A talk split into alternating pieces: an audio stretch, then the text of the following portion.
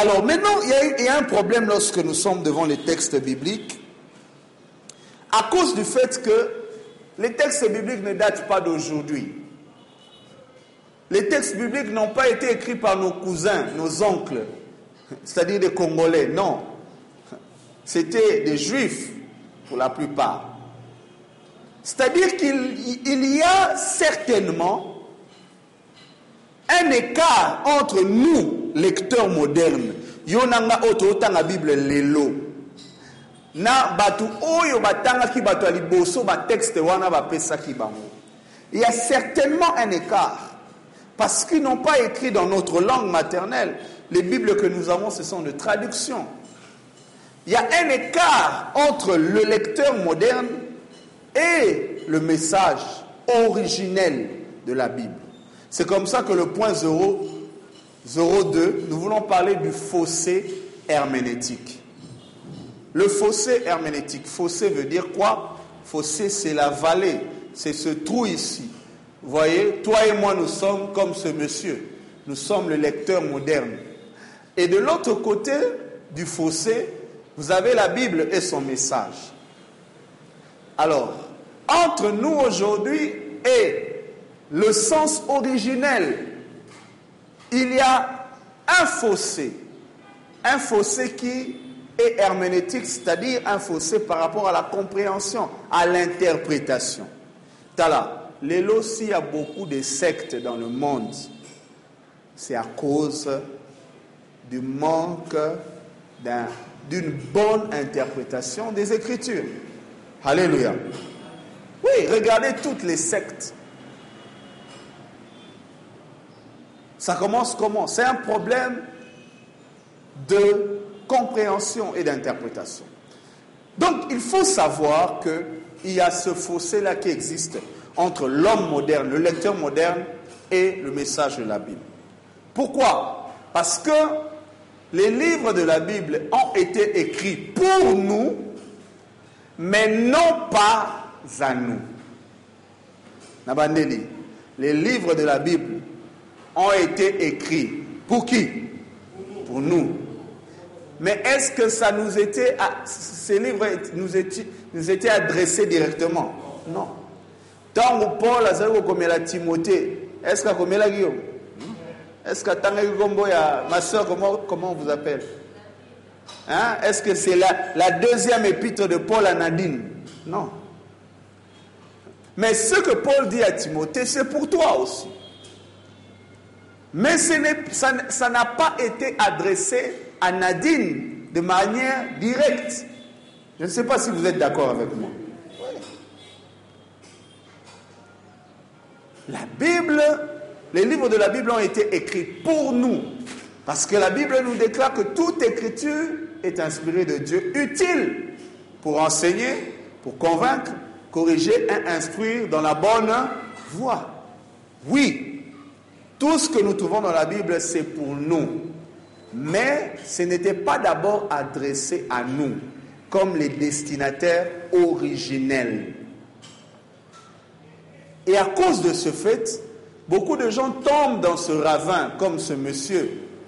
Il est tombé dans les ravins parce qu'il a voulu sauter, aller dans l'interprétation directement, sans tenir compte de certains principes alors nini po ete tokomble libulu oyo? La nature de ce fossé eza na quatre natures. Vous pouvez le noter. D'abord un le fossé herménétique c'est un fossé linguistique.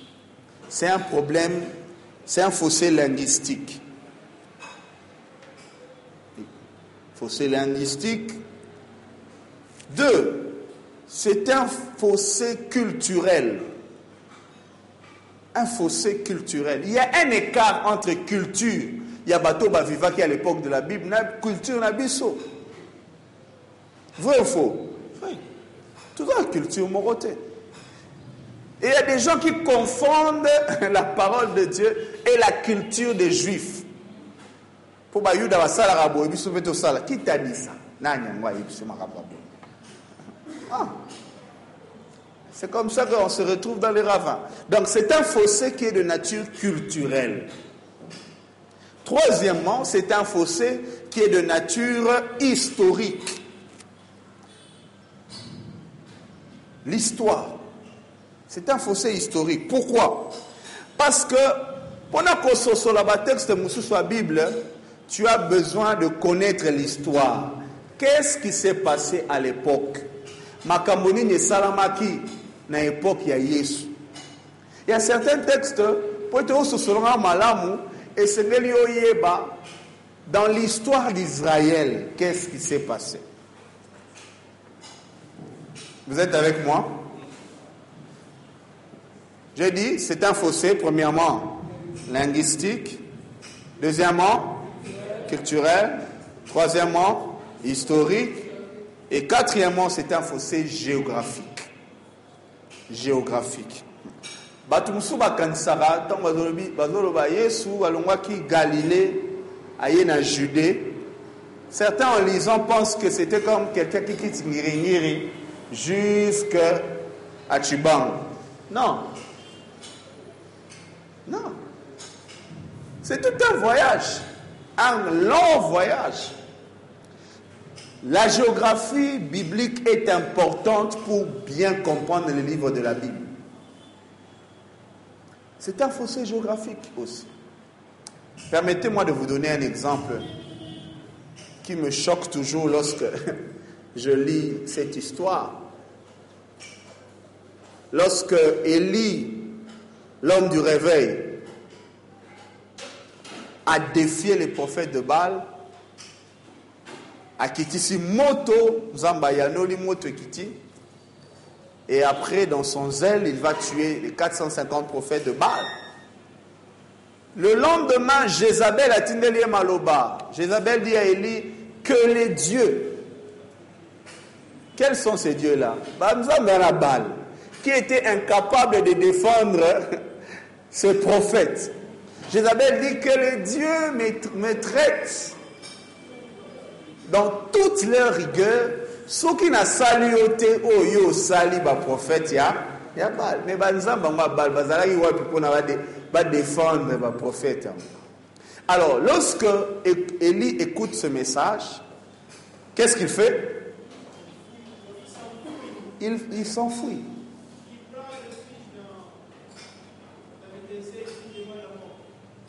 Oui très bien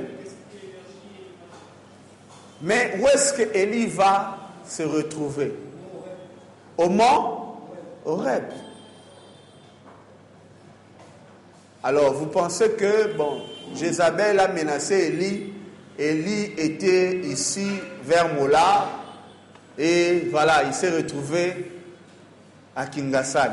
Non.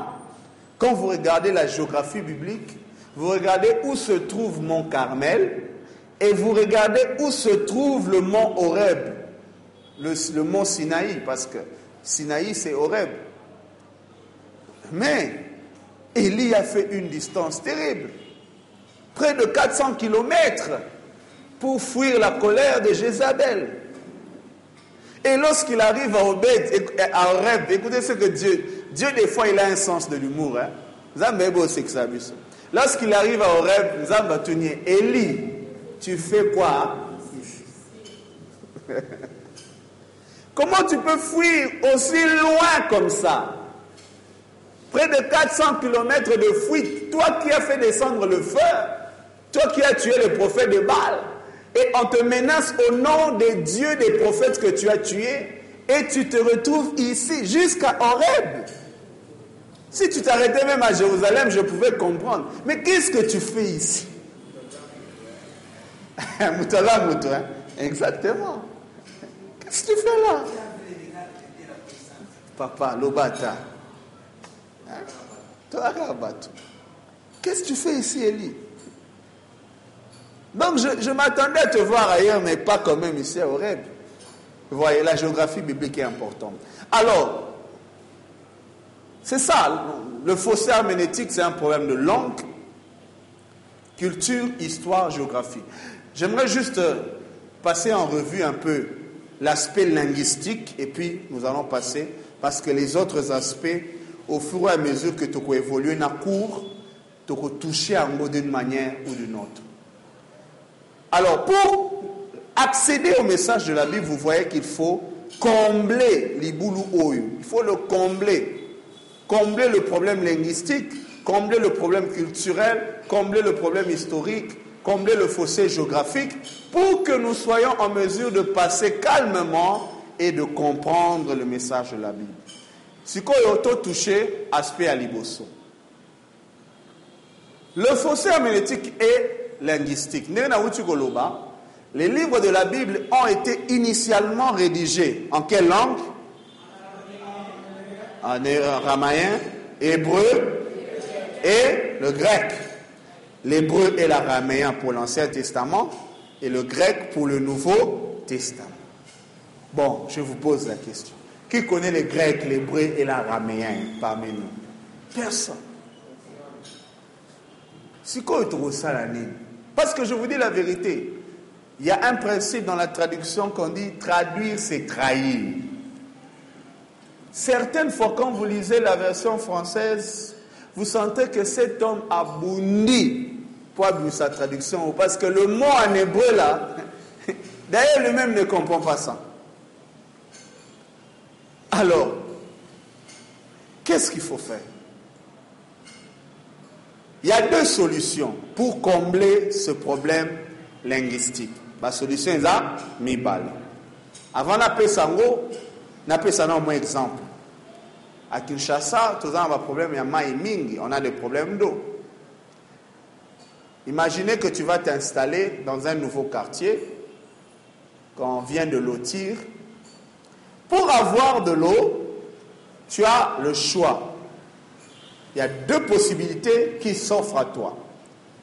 Premièrement, au coquille, ma coquille, tu as les moyens de faire un forage, n'est-ce pas? Ça va te coûter, tant pis, mais je le fais quand même.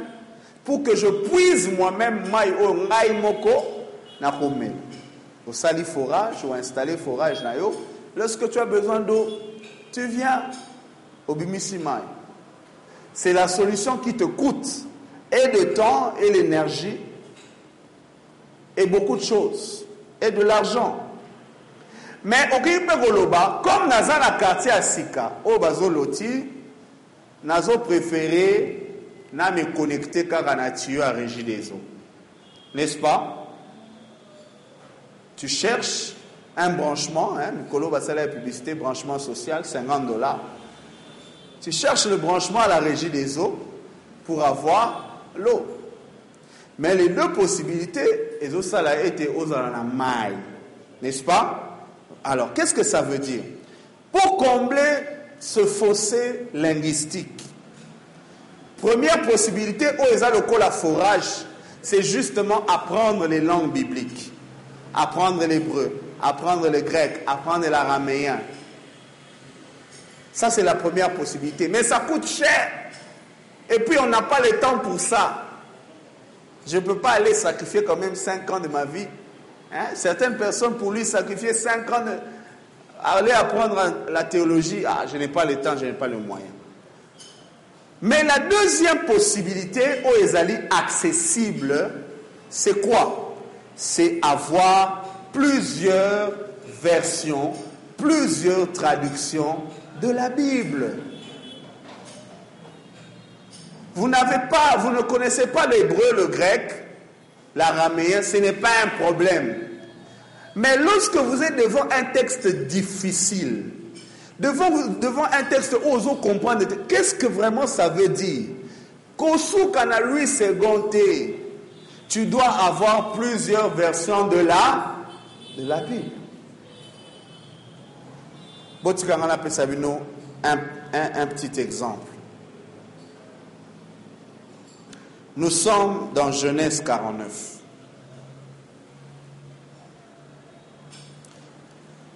Genèse chapitre 49. la Bible J'aimerais juste vous montrer certains défis qu'il y a, défis linguistiques par rapport au texte biblique. Genèse 49, verset... Commençons au verset 8 jusqu'au verset 11. Si Mokonabuno a trouvé, vous pouvez nous faire la lecture? Genèse 49, 8 à 11. Suivez très bien la lecture, s'il vous plaît. Genèse 49, 8 à 11. Oui. Nous lisons. Judas, c'est ça. Oui, c'est ça. Judas, tu recevras les hommages de frères. Ta main sera sur la nuque de tes ennemis. Uh-huh. Les fils de ton père se prosterneront devant toi. Uh-huh. 9. Yeah. Judas est un jeune lion. Uh-huh. Tu reviens du carnage, mon fils. Il ploie les genoux. Il se couche comme, Comme un lion. comme une lionne. Qui le fera Levé. Très bien. 10. Le sceptre ne s'éloignera point de Judas, ni le bâton souverain d'entre ses pieds, Uh-huh. jusqu'à ce que vienne le Shiloh, et que les peuples lui obéissent. Oui. 11. Il attache à la vigne son âne, et au meilleur cèpe le petit de son ânesse. Il lave dans le vin son vêtement, et dans le sang des raisins Son son manteau. manteau. Très bien, merci mon frère. Ce qui nous intéresse dans ce passage, c'est le verset 10. Le sceptre, c'est-à-dire le bâton Yakibokonzi, ne s'éloignera point de Judas, ni le bâton souverain d'entre ses pieds, jusqu'à ce que vienne qui? Jusqu'à ce que vienne le, le Shiloh. Maintenant, dites-moi, le mot Shiloh veut dire quoi? Le Messie. Celui qui devait venir, ça c'est la définition d'Alain Boloto, paix à son âme. Nous connaissons El Shaddai veut dire Dieu Tout-Puissant, n'est-ce pas? Jéhovah Rapha, Dieu qui guérit. Jéhovah Nissi, l'éternel ma bannière.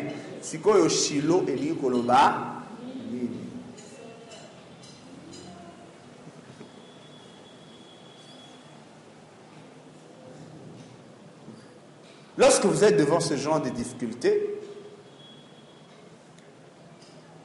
ne vous arrêtez pas une seule version. Si vous n'avez pas la possibilité de rentrer en hébreu, en grec, ou vous fouillez dans le dictionnaire hébreu-grec, mais checkez, checkez dans l'autre version. La version que nous avons la plupart, lui, lui, lui second 1910, date de 1910. Donc même avant la première guerre mondiale. En 1910, la meilleure version qui existait à l'époque, la version française bien sûr, en 1910, la meilleure version, il y a Bible et il y a français, c'était lui, second. Mais aujourd'hui, nous sommes en quelle année? 2021. Maman, vraiment. 2021, 1910, ça fait combien d'années? 100 combien? 111 ans. Est-ce qu'en 111 ans, la recherche n'a pas évolué? La recherche sur la Bible évolué. Vous répondez, on dirait vous, c'est madame dans le matin. En 111 ans, la recherche biblique n'a pas évolué. Ça veut dire ne vous limitez pas. Je ne suis pas en train de dire jeter la Bible Louis II. Jamais. Moi-même, je médite avec Louis II 1910. Je prêche avec ça parce que la plupart des gens ont cette Bible. Mais ce que je veux dire, c'est que ne vous limitez pas à ça parce que actuellement, il y a de nouvelles versions, il y a de nouvelles recherches sur la, sur la Bible, il y a de nouvelles recherches archéologiques qui nous aident à mieux comprendre ce que Louis II n'avait pas compris à son époque. Vous êtes là? Oui. Vous êtes en train de suivre cette formation. vous êtes des responsables. Vous devez prêcher, vous devez exhorter, vous devez guider, vous devez euh, euh, conduire le peuple de Dieu. Non, t'inquiète pas, c'est le micro que j'ai connecté pour enregistrer. Alors, on viendra certainement vous poser des questions sur la Bible. Ne vous limitez pas à une seule version de la Bible. Et puis je vous encourage à acheter des versions imprimées. C'est vrai, mis déjà dans l'ère électronique, mais un jour on va fermer tout ça. Hein? Talara lelo bazo obligé batu nyonso. Hein? Soit vaccin. Soki bazo obligé batu bazwa vaccin. Et bien pour la la Bible en Android, ça va leur coûter quoi? Hein? En une seconde, on ordonne à Google et à Apple, enlevez-moi toutes les Bibles numériques. Soit vous les enlevez, soit on vous ferme. Google, bah au boya kanga. Poani, bah application ba kanga Bible En une seconde, ils vont retirer ces Bibles. Nous allons vers ça. Nous allons vers ça. Alléluia. Ouais, dans la Bible, elle dit que vers les temps de la fin, la persécution qui arrive, nous allons là-bas. Donc c'est une question de temps.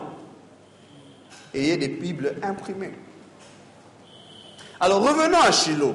Vous voyez que le second, malgré le bon travail, l'excellent travail qu'il fait, à son niveau, il ne dispose pas encore de certains outils que nous disposons aujourd'hui pour comprendre et combler les fossés herméneutiques. Alors, si quelqu'un a la version français courant, réalisez encore le verset 10. Nous allons voir qu'est-ce que français courant nous dit. Nouvelle français courant, nouvelle Bible français courant. Si quelqu'un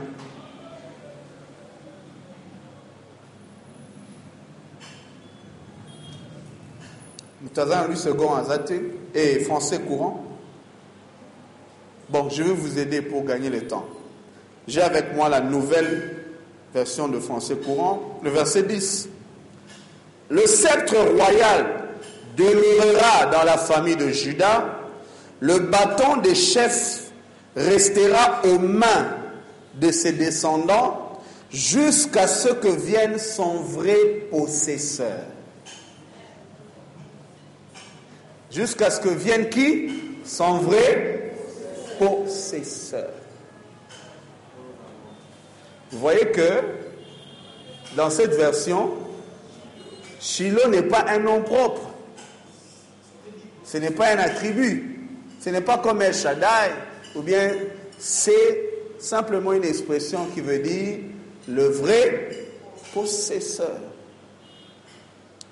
Et voici la raison pour laquelle moi j'ai opté pour cette signification. C'est simplement parce que lorsque vous voyez le verset 11 et vous le connectez aux évangiles, vous comprenez que c'est lié. Verset 11, on dit, qu'est-ce qu'il va faire? Il attache son âne à quoi?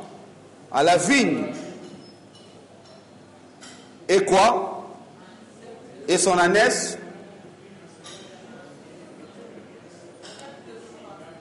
Relisez le verset 11.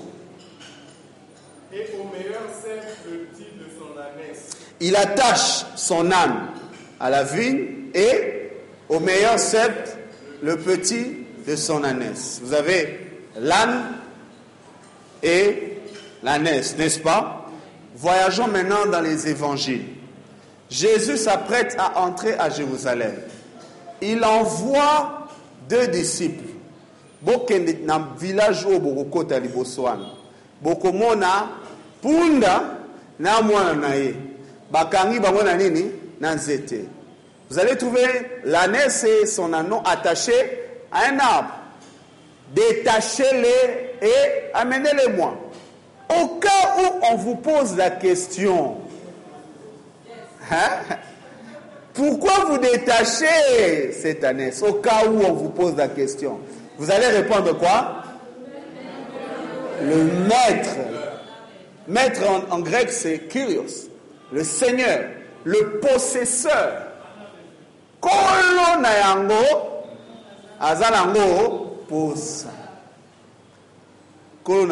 c'est le shilo n'est-ce pas? Il détache cette ânesse de leur esclavage pour le lier à lui, parce que la vigne dans la typologie des Écritures, c'est Jésus lui-même. C'est Jésus. C'est pour cette raison que je pense qu'effectivement, parmi les versions qui ont traduit ce verset, pour moi, français courant a raison. Jésus a les tribus à Judas, bodondwa na. Mais sachez que le vrai possesseur de la royauté va venir. C'est à lui qu'appartient le sceptre.